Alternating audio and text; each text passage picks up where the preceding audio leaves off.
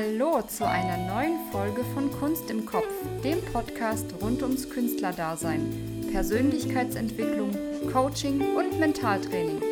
Mein Name ist Yvonne Prentki und ich bin Opernsängerin, Gesangspädagogin und Personal- und Business Coach. Schön, dass du heute dabei bist und ich wünsche dir viel Freude mit der neuen Folge.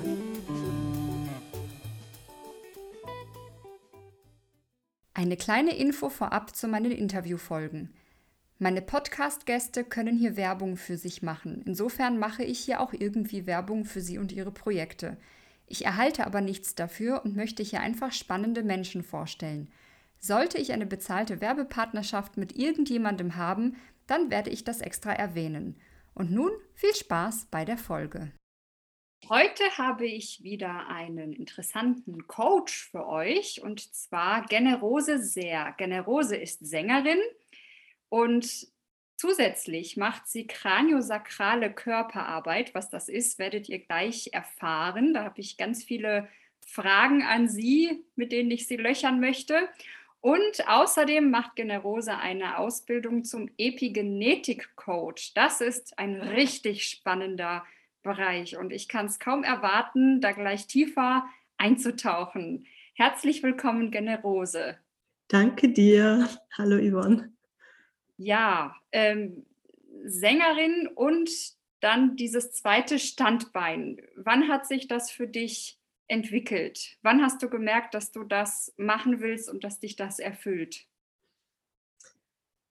Interessiert hat es mich eigentlich schon im Studium. Also ja, so Mitte des Studiums habe ich gemerkt, dass Singen einfach nicht nur Singen ist, sondern dass da einfach ganz viele Prozesse im Hintergrund laufen und die finde ich einfach sehr spannend. Und da habe ich dann selber begonnen, mich damit zu beschäftigen und habe gewusst, irgendwann will ich was in die Richtung machen und habe dann einfach gewartet, bis der richtige Moment war quasi, dass sich das dann gezeigt hat. Ja, und das ist dann, ist dann eigentlich zu mir gekommen. Es war gar nicht so, dass ich wirklich gesucht hätte, sondern es war plötzlich da und dann ja, und seitdem ist es immer so mit den Ausbildungen, die kommen zu mir. Was ist denn kraniosakrale Körperarbeit? Hm, ganz offiziell ist es eine Weiterentwicklung der Osteopathie, ähm, wo es, also das Ganze basiert auf dem Kranium und dem Sacrum, also zwei Körperstrukturen, ähm, Kreuz, Bein und Hinterkopf und die dazwischen liegende Wirbelsäule und der Flüssigkeit, also dem, dem Liquor, der da drin quasi sich befindet. Und der weist einen eigenen Rhythmuspuls auf, der zusätzlich zum Herz- und zum Atemrhythmus im Körper noch spürbar ist. Und anhand von diesem Rhythmus kann man eben ganz viele Dinge im Körper erkennen. Und diesen Rhythmus kann man eben spüren, lernen. Beziehungsweise gibt es eben verschiedene Schulen. Es gibt manche Schulen, die sagen, es gibt nur einen dieser Rhythmen und es gibt Schulen, die sagen, nein, nein, da gibt es viele Rhythmen und es kommt darauf an, auf welcher Ebene man sich befindet, welchen von denen man spürt. Hm, genau. Und anhand dessen lassen sich dann körperliche Energieblockaden erspüren. Und nachdem aber Körper und Geist ja nicht getrennt voneinander ist, kann das dann auch immer im Hintergrund irgendein psychisches, emotionales Thema sein, was da, da vielleicht ist. Und man kann natürlich auch mit einem psychisch-emotionalen Thema kommen und merken, oh, da hängt eigentlich was Körperliches dahinter. Und die Therapie mm, oder ja, diese Arbeit beschäftigt sich eben mit dem Ausgleich und mit der, ja, das ist, was man öfter hört, äh, mit der Aktivierung der Selbstheilungskräfte im Körper. Ja. Was ist denn diese Arbeit? Also wie kann, wie kann ich mir das vorstellen? Wie, wie sieht diese Arbeit in der Praxis aus? Wenn, jetzt, äh, wenn ich jetzt zu dir komme und sage, ich ähm, habe da irgendwie ein Thema und komme da nicht ran, da, da renne ich irgendwie gefühlt immer wieder vor eine Mauer. Äh, was, was würdest du dann mit mir machen? Das kommt mal sehr darauf an, ob wir uns äh, offline oder online sehen. äh, die offizielle Kranio ist offline, ausschließlich offline, weil es mit Berührung passiert. Ähm, ich habe das in den letzten ein, zwei Jahren ein bisschen weiterentwickelt, adaptiert und mache da inzwischen auch Online-Versionen. Ähm, beziehungsweise arbeite eigentlich hauptsächlich online, weil offline ja inzwischen oft schwer möglich ist. Und das Erste, was ich dich frage, ist immer, wo willst du eigentlich hin? Also was wünschst du dir? Was ist dein dein Zielzustand. Wie magst du dich fühlen, körperlich, mental, seelisch, psychisch, emotional? Und dann frage ich dich, was die Herausforderung ist. Also was ist eigentlich der Punkt, an den du immer stößt und was kommt da? Und wie fühlt sich das an, wenn das kommt? Was passiert da körperlich? Was passiert in deinen Emotionen? Welche Gedanken denkst du dann? Und dann schauen wir einfach, was sich zeigt. Also bis dahin ist der Ablauf fast immer gleich und ab dem Zeitpunkt weiß ich vorher nicht, was passiert, weil dann äh, ab dem Zeitpunkt beginnt dann dein Körper zu erzählen. Mhm. Also der erzählt dann im Endeffekt die Geschichte und ich frage einfach und du, du spürst, was sich da verändert. Ich spüre mit, was sich verändert. Und das ist dann wieder gleich bei Online und Offline. Das heißt, ich spüre in meinem Körper mit, was in deinem Körper passiert.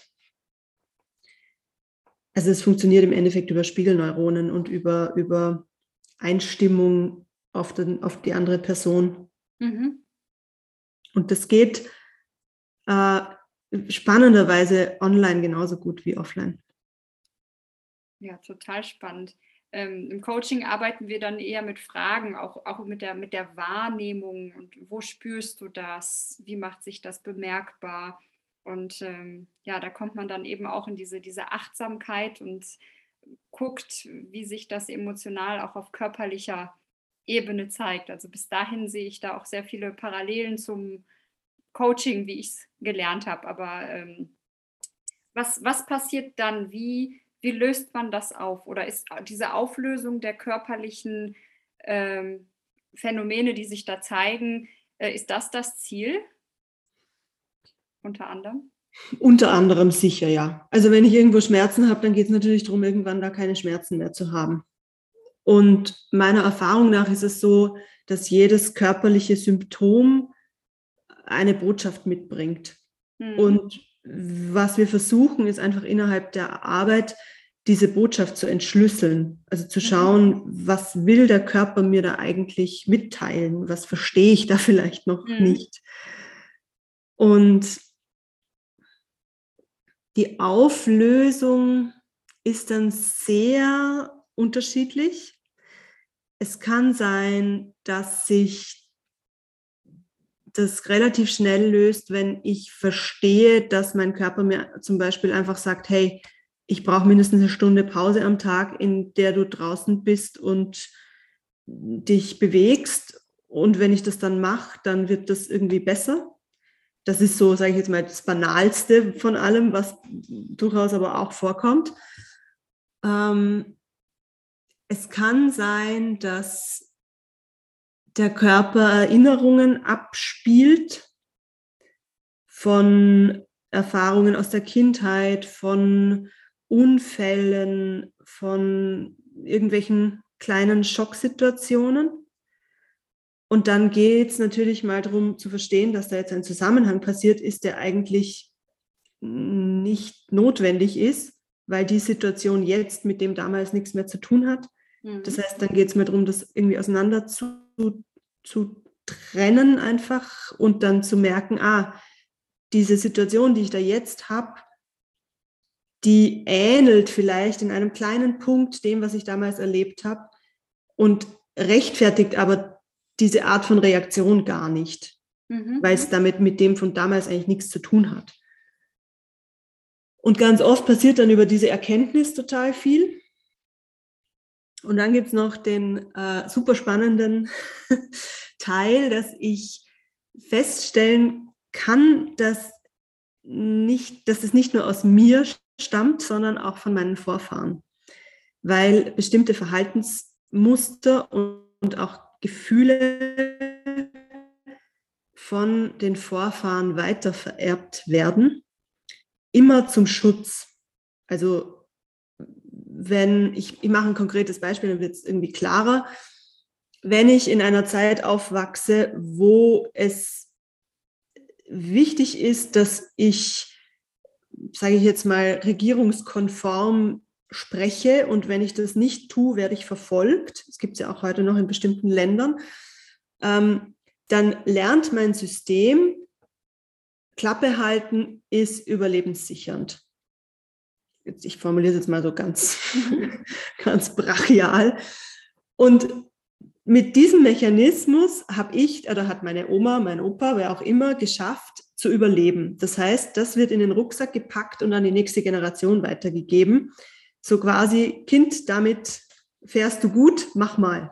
Mhm. Und wenn das dann nie reflektiert wird, dann wird dieses Muster einfach immer weiter gefestigt, dadurch, dass es halt immer weiter so gelebt wird. Ja, genau. Die Psychologie und, nennt das ja transgenerationales Trauma, genau. dass dann emotionale äh, Muster und Verhaltensmuster dann weitergegeben werden, manchmal auch unbewusst. Das wird ja oft auch gar nicht äh, so direkt ausgesprochen und benannt, mhm. sondern das äh, überträgt sich dann ja so, so unterschwellig. Ja, ja, es ist auch so, dass die Dinge, die unterschwellig übertragen werden, also die, die vor allem vom Bewusstsein unterdrückt werden, die übertragen sich noch stärker als die anderen. Mhm. Das ist ein sehr spannendes Phänomen. Ähm, und diese Dinge, die drängen dann natürlich an die Oberfläche und die machen, ich sage jetzt mal, Probleme oder zumindest Herausforderungen im Leben. Und wenn ich dann merke, jedes Mal, wenn ich irgendwie in der Situation bin, was anzusprechen oder irgendwie mich mit meiner Meinung irgendwo klar zu äußern, dann ist mir das nicht möglich, weil ich irgendwelche Angstzustände kriege. Dann kann ich mal schauen, äh, wem in meiner Familie hat dieses Verhalten denn vielleicht das Leben gerettet. Mhm. Und das ist sehr, also das ist oft sehr verstrickt ineinander. Und es gibt meistens alle diese Ebenen irgendwo zu finden in einem Thema, in einer Herausforderung. Und die Frage ist halt, ja, was ist jetzt gerade das, was am stärksten wirkt und an welchem Faden muss ich ziehen, dass sich dann dieses ganze Knäuel irgendwie lockert und auflösen kann. Mhm. Super spannend.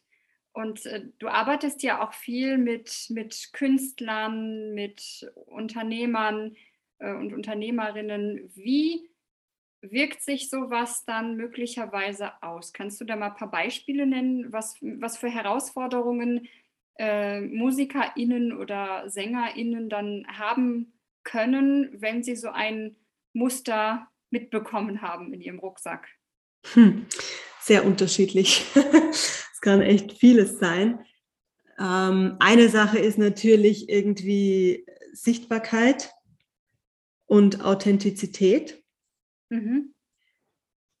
Äh, sich wirklich zu zeigen, wie, wie man ist mit, mit all dem, ja, also wirklich auch als Mensch auf der Bühne zu zeigen.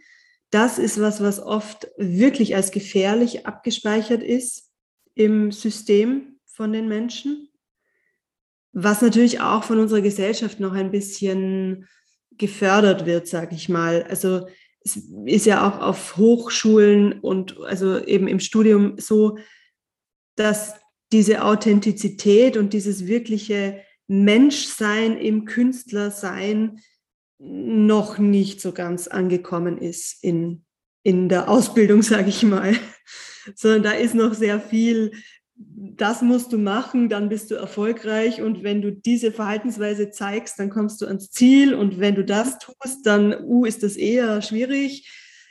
Und ja, das führt natürlich dann dazu, dass da viele Blockaden, viele Ängste, viele, viel auch viel Unsicherheit einfach da ist. Und wenn sich das dann noch paart mit einer Familiengeschichte, wo vielleicht viele Verletzungen stattgefunden haben, wo vielleicht Menschen verlassen wurden, wenn sie ich sage jetzt in Anführungszeichen, ihr wahres Gesicht gezeigt haben oder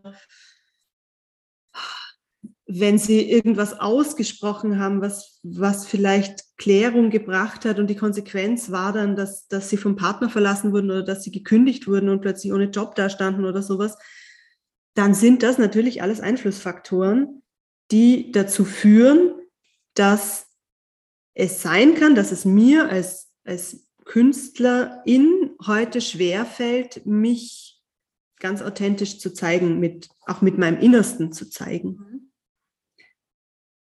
Ähm, ganz viel ist dann natürlich dann aber auch Selbstwert-Thematik und ich bin davon überzeugt, dass eigentlich jeder Mensch in irgendeiner Form eine Selbstwertthematik hat, weil wir alle so erzogen sind, also durch unsere Gesellschaft und durch die gesellschaftlichen Muster, dass Selbstwert nicht, nicht ge gefördert wird eigentlich. Das heißt, da ist dann natürlich auch ein Riesenpunkt, wo ich einfach hm, Denkweisen, Gefühlsweisen hinterfrage und mit den Menschen neue, neue Wege eigentlich suche oder eigentlich ihren eigenen Weg suche. Es ist gar nicht so, dass, dass, dass da so viele zur Auswahl stehen, sondern ich bin davon mhm. überzeugt, dass jeder Mensch seinen eigenen Weg hat und es geht halt darum, den zu finden. Ähm, genau. Also das ist so ein Thema. Ein anderes Thema ist natürlich äh, Lampenfieber, ganz klar. Mhm. So ähm, klassischer Fall von Versagensangst, was im Endeffekt ein Selbstwertthema ist. Und auch ein, der Irrglaube, wenn ich einen Fehler mache. Ähm, ja, dann bricht die Welt zusammen. ja, bricht die Welt zusammen. Was natürlich ganz oft in unserer Kindheit zu suchen ist, weil da war es ja oft so, dass wenn wir einen Fehler gemacht haben, dass die Folge davon Liebesentzug war. Ja. Wenn und, ich ein Glas runterschmeiße, ob, ob meine Mutter dann sagt, nicht schlimm, wir kehren das jetzt gemeinsam auf und dann ist gut, oder ob ich dann dafür angeschrien wurde und mit äh, Gefühlskälte abgestraft wurde, das macht natürlich dann einen riesen Unterschied für die, für die Entwicklung eines Kindes. Ja, total. Und das sind aber Dinge, die speichern sich. Und für ein Kind ist Liebesentzug ähm, lebensbedrohlich. Hm. Das ist also Fakt. Und wenn ganz viel dieser Situationen gespeichert sind, dann ist natürlich mein gesamtes System darauf ausgelegt, ich muss geliebt werden. Und um geliebt zu werden, darf ich nur ja keinen Fehler machen. Ich darf nicht versagen. Und wenn uns das als, als Mensch, Bühnenmensch begleitet, ja, pff, da hast du ganz schön viel Stress. Also, ja. also das sind natürlich so klassische Themen, ja. Und macht sich das auch auf, auf körperlicher Ebene bemerkbar durch irgendwelche Fehlspannungen zum Beispiel, ähm, dass, dass das vielleicht auch zu technischen Blockaden führt oder, oder einer nicht optimalen Atmung, dass man dann vielleicht irgendwo technische Entwicklungsprobleme hat, die andere nicht haben? Ja, definitiv. Ganz wesentlich sogar. Also eins meiner Lieblingsbeispiele ist eigentlich immer das Zwerchfell, mhm. weil das Zwerchfell ist so die Struktur, die eigentlich den, den Oberkörper ja teilt. Und an, am Zwerchfell sind eigentlich ganz viele Organe wirklich befestigt. Also da ist Herzbeutel mit dem Herz, da ist die Lunge, da ist die Leber, da ist der Magen, da ist der Darm, das sind in weiterer Folge die Nieren, die Milz, Bauchspeicheldrüse. Das hängt alles irgendwie mit dem Zwerchfell zusammen. Und wenn man dann so ein bisschen in die, in die TCM schaut, wo dann auch bestimmte Organe einfach mit bestimmten Emotionen und so verbunden sind. Also TCM, traditionelle chinesische Medizin, damit alle genau. Zuhörer ich bin immer so schon in der, in der Thematik, dass ich schon gar nicht mehr weiß, gar nicht mehr ahne, dass es jemand nicht verstehen könnte. Danke fürs Übersetzen.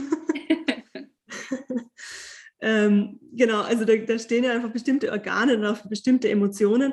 Und deshalb wird ganz oft dieser Bereich vom Zwerchfell eben Gefühlsgürtel genannt.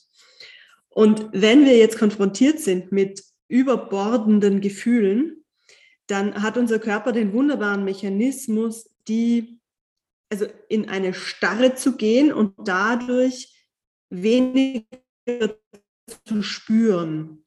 Das heißt, wenn wir mit sehr, sehr herausfordernden Gefühlen konfrontiert sind, dann tendieren wir dazu, starrer zu werden. Und diese Starre wirkt sich dann im Endeffekt logischerweise auch aufs Zwerchfell aus und damit auf alles, was äh, irgendwie mit Musizieren, äh, Singen, Bewegen zu tun hat. Mhm.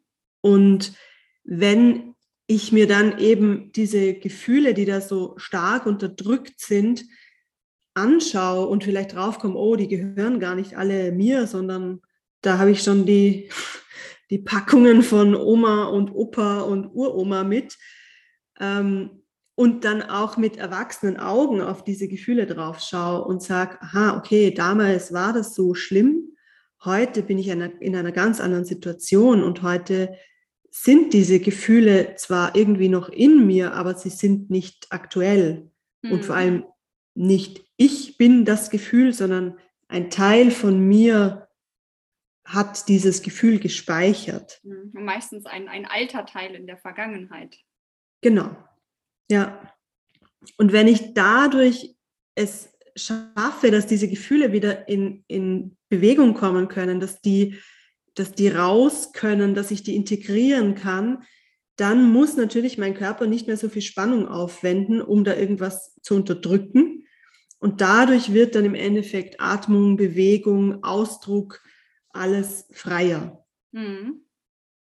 Und das kann man auf jede andere Struktur auch übersetzen. Mhm.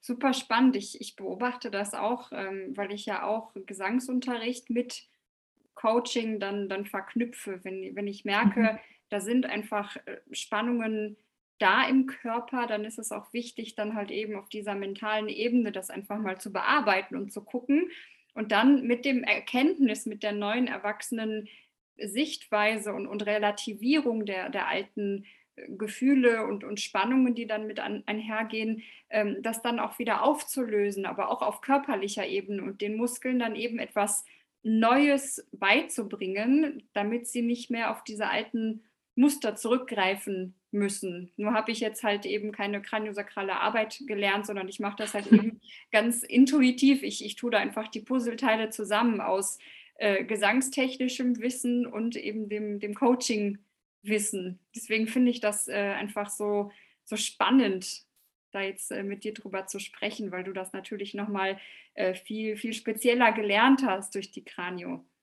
Ja, ja, ja, es ist natürlich in der, in der Kranio wirklich so, dass, dass wir natürlich auch ganz viel anatomisches Wissen gelernt haben über wie bestimmte Strukturen mit anderen zusammenhängen, wo, wo sich Spannungen gerne auch parallel äußern. Es ist zum Beispiel eine super spannende Verbindung von Mundboden zu Beckenboden. Und ähm, ja, da gibt es einfach ganz viel Verbindungen, auch über die ganzen Faszienstrukturen, die schon helfen, um, um dann auch so körperlichen Themen auf die Spur zu kommen. Hm. Äh, auf die, wie heißt das? Nein, auf die Schliche zu kommen. Was für eine. ja. Voll spannend. Und erzähl mal ein bisschen was über den Epigenetik-Coach. Ähm, da, da bin ich ja neulich ganz äh, interessiert gewesen, äh, weil ähm, ich mich mit dem Thema, das ist mir jetzt auch schon ein bisschen begegnet hier und da mit Büchern, Epigenetik und, und was, was für spannende Entwicklungen es da einfach in den letzten Jahren äh, gibt, die, die die Menschen einfach jetzt ganz, ganz andere Möglichkeiten eröffnen. Und ähm, dann habe ich durch dich erfahren, dass es jetzt eine, eine Epigenetik-Coach-Ausbildung gibt. Ja. Und, äh, das, äh, ja, was ist das? Wie fließt das ins, wie kann man Epigenetik im Coaching anwenden? Also, ich erkläre vielleicht einfach kurz mal Epigenetik, ähm, so in ganz ein paar Sätzen. Ähm, es war ja früher die Meinung, dass wir einfach nur durch unsere Gene gesteuert sind. Und da hat dann die Forschung irgendwann herausgefunden, dass das ganz und gar nicht so ist, sondern dass die Gene ähm, keine Ahnung, ich kann jetzt keine Prozentzahl sagen, aber sehr, sehr wenig im Endeffekt äh, von dem ausmachen, was wirklich dann passiert, sondern dass es vielmehr die An- und Abschaltung von bestimmten Genen ist, die, die definiert, wer wir, wer wir sind und wie wir handeln und fühlen und so weiter. Und auch wie unser ganzer Organismus eigentlich funktioniert, also welchen Stoffwechsel wir haben und so weiter. Das wird alles durch, im Endeffekt durch diese Epigene, die ähm, unsere Gene an- oder ausschalten, definiert. Und diese Epigene sind im Gegensatz zu unseren Genen veränderbar. Das heißt, da kann ich Einfluss drauf nehmen. Und da gibt es eben ganz verschiedene Einflussfaktoren. Ein Einflussfaktor ist auf jeden Fall Psyche. Ähm, dann natürlich diese ganze Transgenerationalgeschichte, weil eben Epigene genauso vererbt werden wie Gene, nur kann man sie halt verändern. Das heißt, wenn ich mir Themen anschaue, die ich jetzt schon von meiner Oma und Mama und so mitgekriegt habe, dann ist die Wahrscheinlichkeit, wenn ich das bei mir verändere, äh, sehr hoch, dass ich das nicht an die nächste Generation weitergebe, weil ich diese Epigene schon quasi umprogrammiert habe. Mhm. Ähm, eine andere, also es, es, sind eigentlich alle Bereiche unseres Lebens, die da irgendwie Einfluss drauf nehmen. Also auch Ernährung ist ein ganz wesentliches äh, Feld für die Epigenetik. Schlaf, ähm, Bewegung, Vitamin D, auch unser Umfeld, also wie, wen haben wir so in unserem Umfeld? Was ist, ja, was ist unser soziales Umfeld? Und ein ganz wesentlicher Punkt ist auch äh, Umweltgifte, Umweltbelastungen von eben ganzen Spritzmittel über, aber auch die ganzen Strahlungen, denen wir inzwischen halt einfach durch unser Hightech-Leben ausgesetzt sind. Und die machen äh, Prozesse im Körper. Alles. Also alles von dem wirkt irgendwie auf unseren Körper ein und äh, führt dann zu unterschiedlichen Dingen. Also zum Teil führt es dazu, dass einfach Ungleichgewichte im Körper entstehen, die dann wiederum auf unsere ganzen DNA-Ablese und Reproduz Reproduktionsprozesse einwirken. Und da, also da, da, muss man oft so ein bisschen über, über ein paar Ecken denken. Also ein meiner Lieblingsbeispiele ist, das habe ich, ja, vor ein paar Wochen habe ich das eben in der, in der Ausbildung in einem Video, also es ist eine Online-Ausbildung, äh, in einem Video gesehen dass wir mit Achtsamkeit, Meditation, ähm, aber eben nicht nur Meditation, sondern wirklich diesem, diesem Sein im Moment und sich mit sich selbst beschäftigen und Wahrnehmung schulen, dass wir damit wirklich unser Leben verlängern können, mhm. weil diese Achtsamkeitspraxis auf die Telomerase im Körper einwirkt. Und das ist das Enzym, das dafür zuständig ist, dass diese DNA-Enden lang genug sind, dass beim Reproduktionsprozess keine DNA verloren geht. Das heißt, keine fehlerhafte DNA produziert wird.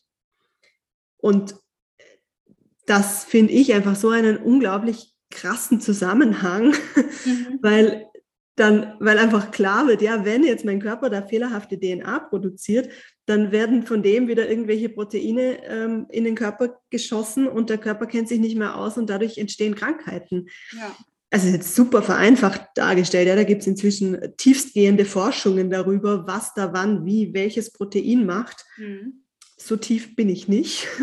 also, wer da genauer von den Zuhörern noch einsteigen möchte, sucht nach Telomeren und Telomerase äh, das, das hat man, da hat man rausgefunden, dass das sozusagen der Schlüssel ist zum ja, schnelleren Altern oder zum langsameren Altern. Dass diese Telomere, die sich mit der Zeit verkürzen und auch durch, durch Umwelteinflüsse wie, wie Rauchen oder zu wenig Schlaf, ähm, dass, dass diese Verkürzung halt eben schneller vor sich geht und das beschleunigt dann einfach die Alterung. Also wenn ihr da tiefer einsteigen wollt, komplexes Thema, sucht danach, gibt es auch spannende Bücher zu. Ja, ja, ja da gibt es inzwischen extrem viel Forschung. Ja. Und eben aber auch zum Beispiel, wenn ich jetzt dann sage, okay, ich bin ständig im Stress ausgesetzt und dann einfach, wenn man sich dann die verschiedenen Kreisläufe im Körper anschaut und schaut, okay, welche Stoffe werden gebraucht, um Stress abzubauen und welche Stoffe werden gebraucht, um, um DNA zu reparieren oder korrekt ablesbar zu machen, dann sind das exakt dieselben Stoffe. Und wenn ich, also wenn dann diese Stoffe alle für den Stressabbau ähm, verbraucht werden, weil einfach so viel Stress in meinem Körper ist, dann steht das natürlich nicht mehr für, für Reparaturprozesse oder für eben korrekte Ableseprozesse zur Verfügung. Und damit wird dann auch klar, warum sehr, ein sehr hohes Stresslevel im Endeffekt dann zu, zu ernsthaften Krankheiten führen kann. Mhm. Ja, und das sind einfach so die Zusammenhänge, die da in dieser Epigenetik-Coach-Ausbildung irgendwie von allen Seiten beleuchtet werden. Ja, und auch wie wir eben mit unserer Ernährung auf, auf diese ganzen Dinge Einfluss nehmen können. Also welche Nahrungsmittel liefern uns Stoffe, die wir wie zum Beispiel wieder für, für Stressabbau im Körper brauchen und sowas. Mhm. Also das, das sind so mal die Grobzusammenhänge. Und worauf zielt jetzt der Epigenetik-Coach? Also ist das quasi eine, eine Ergänzung, um dann so diese Faktoren auch noch mit einzubeziehen in einen Prozess? Also wenn ich jetzt merke zum Beispiel, ich bin ständig müde und ich habe ähm, ständig Stressreaktionen und dann gehe ich zu dir ins Coaching. Hm, was ist denn das Ziel von dem Epigenetik-Coach? Ist das dann sozusagen nochmal ein, eine ganzheitliche Ergänzung?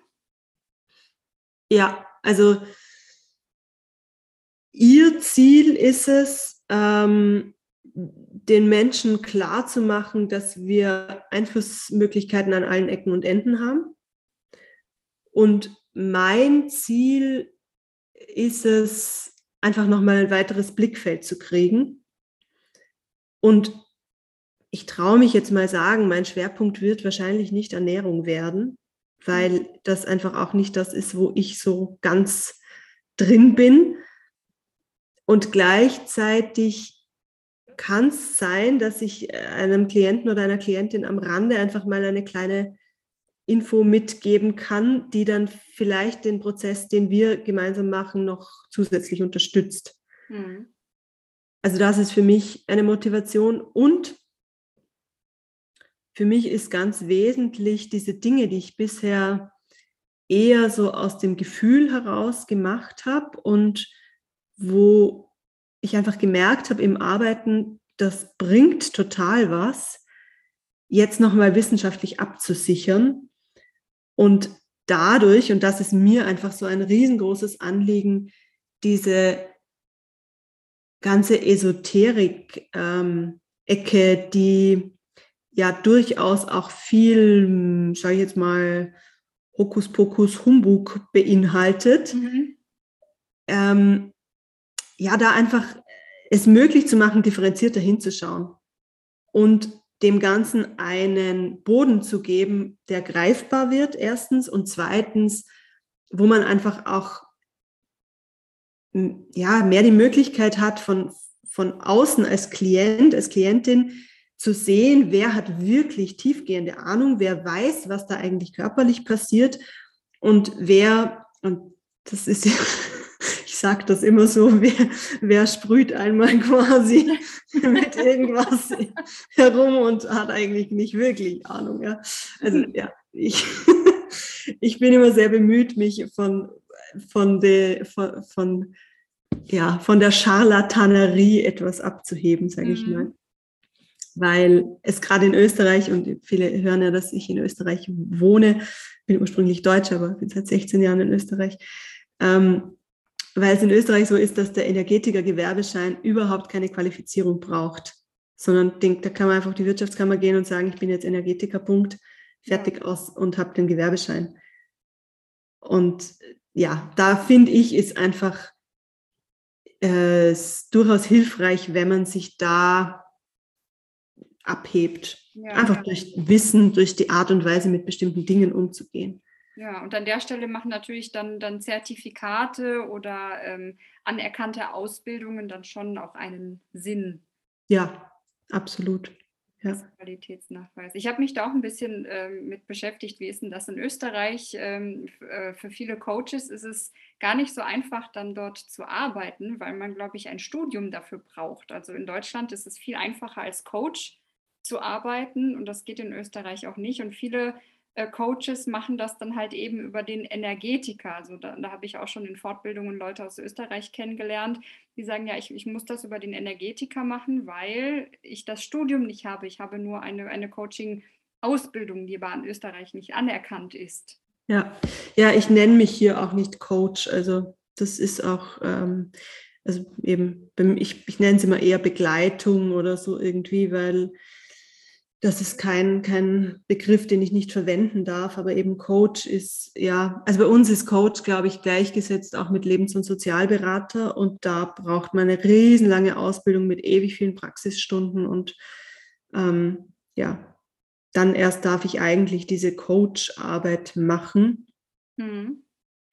Ja, das ist natürlich, ja, man muss einfach ein bisschen aufpassen, welche welche Begrifflichkeiten man sich auf die Fahnen heftet. Ja. Aber ja, im Endeffekt denke ich mir, wenn ich das Wissen habe, kann ich es anwenden und wie ich das jetzt nenne, ich brauche zum Singen de facto auch kein Gesangsstudium, sondern wenn ich einen guten Privatlehrer habe, der mir alles beigebracht hat, was ich für die Bühne brauche, dann kann ich auch auf die Bühne. Ja, klar, wenn, wenn das Wissen fundiert ist. Genau. Klar macht das natürlich keinen Unterschied. Ja. Und wann hast du, also wie bist du dazu gekommen, beziehungsweise du hast gesagt, ähm, die kraniosakrale Körperarbeit, das ist zu dir gekommen. Was, an was für einem Punkt war das? Wie hat sich das entwickelt? Ja, also zu mir, die Kranio ist zu mir gekommen tatsächlich über eine persönliche Herausforderung, ähm, weil ich kurz vor meiner Bachelor-Abschlussprüfung einfach nicht mehr singen konnte, so von einem Tag auf den anderen, ohne großen Grund. Und meine damalige Lehrerin hat mich dann zur Kranio geschickt. Mhm. Und nach einer Stunde war alles wieder gut. und ich habe die Welt nicht mehr verstanden, weil das vorher sichtbar und hörbar war. Und danach war es genauso sichtbar und hörbar, dass jetzt wieder alles gut ist. Und dann habe ich gedacht, hä, was ist denn hier jetzt passiert? Das kann doch nicht wahr sein. Und ab dem Zeitpunkt hat mich das einfach wahnsinnig fasziniert und ich habe begonnen, mich damit zu beschäftigen. Erstmal noch über meine privaten Geschichten. Also ich habe ganz viel meiner Familiengeschichte dann da aufgearbeitet, habe körperliche Thematiken, die aufgetaucht sind, damit bearbeitet. Und habe dann auch meine Masterarbeit über Stimmstörungen und Kranio geschrieben. Das heißt, ich habe mich da auch ein bisschen mehr in die wissenschaftliche Forschung noch rein vertieft. Ähm, genau, und dann habe ich das Studium, ich habe 2015 das Studium abgeschlossen und wusste, ich werde irgendwann diese Ausbildung machen. Und 2017 gab es dann ein Schnupperwochenende von einer Kranio-Ausbildnerin, bei der eine Studienkollegin von mir auch die Ausbildung gemacht hatte. Und die hat gesagt, du, schau dir das doch mal an. Und dann bin ich dorthin gefahren, habe mir das angeschaut und ja, war davor der Überzeugung, ja, es wird zeitlich und finanziell nichts werden. Und danach habe ich dann die Ausbildung gemacht. genau. Ja, und habe die 2019 abgeschlossen, also zwei Jahre. Mm und habe dann eben in der Zeit schon ganz viel Fort Fortbildungen gemacht äh, und habe inzwischen auch in der folgenden Ausbildungsgruppe eine Assistenz gemacht und ja, also habe da inzwischen schon recht viel Tiefgang, Praxis und so gewonnen. Ja. voll spannend. Hm. Wo kann man dich denn finden, wenn man jetzt interessiert ist ähm, und sich denkt, ja, Mensch, vielleicht äh, wäre das die richtige Anlaufstelle für mein Thema. Oh, wo kann man mich finden? Am ehesten über Instagram oder Facebook im Moment, weil meine Homepage eine Dauerbaustelle ist. Aber man findet auch meine Homepage. Das ist einfach vorname-nachname.com, also ganz easy, generose-sehr.com. Kann das auch in die Shownotes packen. auch gut. und eben unter jenem Namen auch Facebook oder Instagram. Ähm, genau. Und da einfach mich, mich gerne irgendwie anschreiben und ich schaue auch regelmäßig in die, in die Nachrichten, die mir als Anfragen äh, angezeigt werden. Also auch wenn ich mit jemandem nicht befreundet bin oder so. Es kommt an. Ja, voll spannend. Ich danke dir vielmals für die Einblicke und für die spannenden Informationen und Zusammenhänge.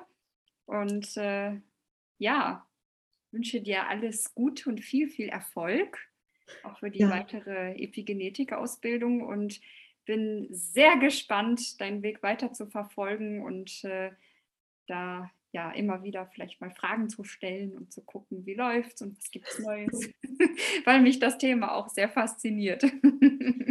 Ja, danke dir für die Einladung und ja, ja bin auch gespannt, wo es hinführt. Ich plane einen Blog fürs nächste Jahr. Jetzt mache ich es hier mal offiziell. Von vielen Zeugen. Jetzt kann man mich drauf festnageln. Es erhöht den Druck.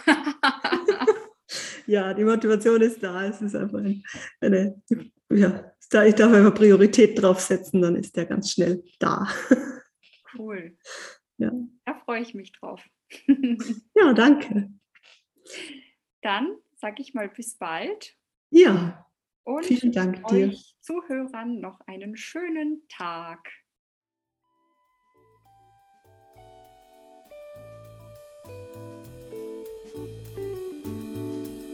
Das war's für heute und ich danke dir für deine Aufmerksamkeit. Was ist deine Kunst im Kopf und wie bringst du sie in die Welt? Wenn dir die Folge gefallen hat, dann leite sie gerne an die Menschen weiter, von denen du denkst, dass sie davon profitieren würden. Wenn es ein Thema gibt, das deiner Meinung nach unbedingt in den Podcast gehört, dann schreib mir gerne und ich werde mein Bestes tun, mich damit zu befassen, wenn ich das Thema auch gut finde. Schön, dass du dabei warst und bis zum nächsten Mal.